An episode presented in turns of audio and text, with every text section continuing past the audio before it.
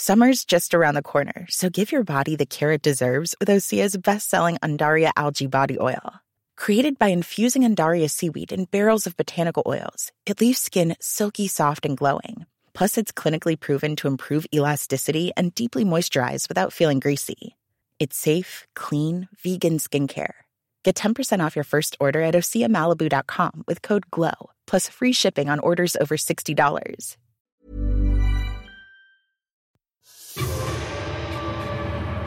Mes chers camarades, bien le bonjour. Dans l'imaginaire collectif, une mort assez répandue chez les samouraïs était le seppuku, le fait de se planter soi-même un sabre dans le ventre. Mais dans la réalité historique, le seppuku se passait-il réellement comme ça? Eh bien, pas vraiment. Pour en savoir plus, je laisse la parole à Olivier Ansart, qui est un spécialiste de l'histoire des idées politiques dans le Japon de la période Tokugawa. On est revenu ensemble dans un entretien sur le rôle du Bushido chez les samouraïs, leur fameux code d'honneur, et sur la disparition de ce groupe de guerriers. Mais vous découvrirez tout ça dans quelques jours lors de la diffusion de l'entretien complet. Pour le moment, place au seppuku. Enfin, pas vraiment. Bref, vous m'avez compris, bonne écoute. Bah, c'est peut-être le moment de parler du seppuku, par exemple, c'est-à-dire de l'éventrement euh, rituel. C'est quelque chose de très important dans le capital symbolique des euh, samouraïs parce que c'est quelque chose qui euh, terrifie un peu les roturiers. Ils se disent, mais ces samouraïs, quand même, ce sont des êtres extraordinaires.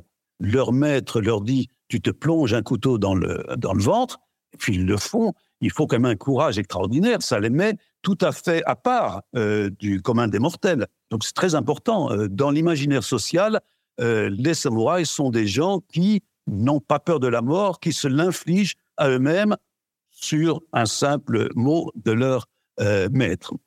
En réalité, c'est pas ça ce qui se passe. Dans la plupart des cas, c'est une décapitation. C'est pas un éventrement. Donc, euh, ce qui se passe, c'est que euh, le samouraï qui est condamné, typiquement, il est condamné pour une faute. Il est condamné en quelque sorte pour, pour avoir montré qu'il n'était pas un bon samouraï. Il a fait, il a fait un larcin, il a, il a désobéi. Bon. Et dans, par le seppuku, en fait, il est censé re, euh, regagner ce titre de samouraï parce que dans le seppuku, en se tuant sur l'ordre de son maître, il démontre sa loyauté, en fait son obéissance plutôt, et puis il démontre surtout ce courage euh, qui faisait euh, l'identité de ses aïeux. Et en fait, ce qui se passe, c'est que il y a un bourreau, enfin ce qu'on appelle un kaishaku, qui va lui trancher la tête. La cérémonie est précédée par une négociation entre le samouraï condamné et le kaishaku. Et le samouraï condamné dit, eh ben, écoutez, vous allez me trancher la tête au moment où je tends le bras vers le petit couteau ou euh, quand je l'applique euh, au ventre, comme ça. Il y a des gens qui euh, font de la surenchère et qui disent, non, non, moi je vais faire le seppuku comme il faut, je vais me mettre le sabre dans le ventre. Mais d'après les exemples qu'on a, c'est clair que c'est pas ça ce qui se passe.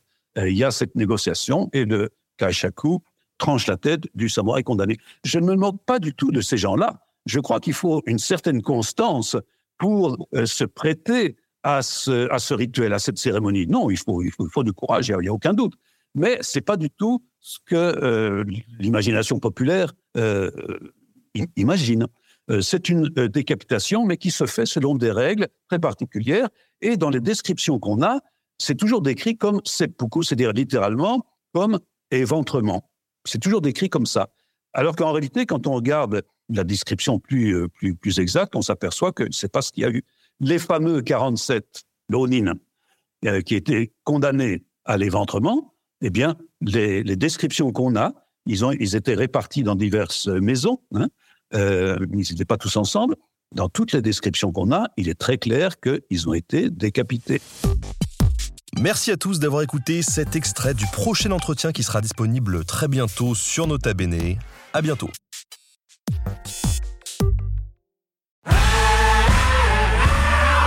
Si vous avez aimé ce podcast, vous aimerez aussi mon autre podcast, Callisto, dans lequel je vous raconte des mythes et des légendes. En attendant que vous nous suiviez sur Castbox, Apple Podcast, Podcast Addict ou toute autre plateforme qui propose cette fonction, n'hésitez pas à vous abonner. Vous pouvez même nous laisser une note et, soyons fous, un petit commentaire. Je le lirai avec plaisir.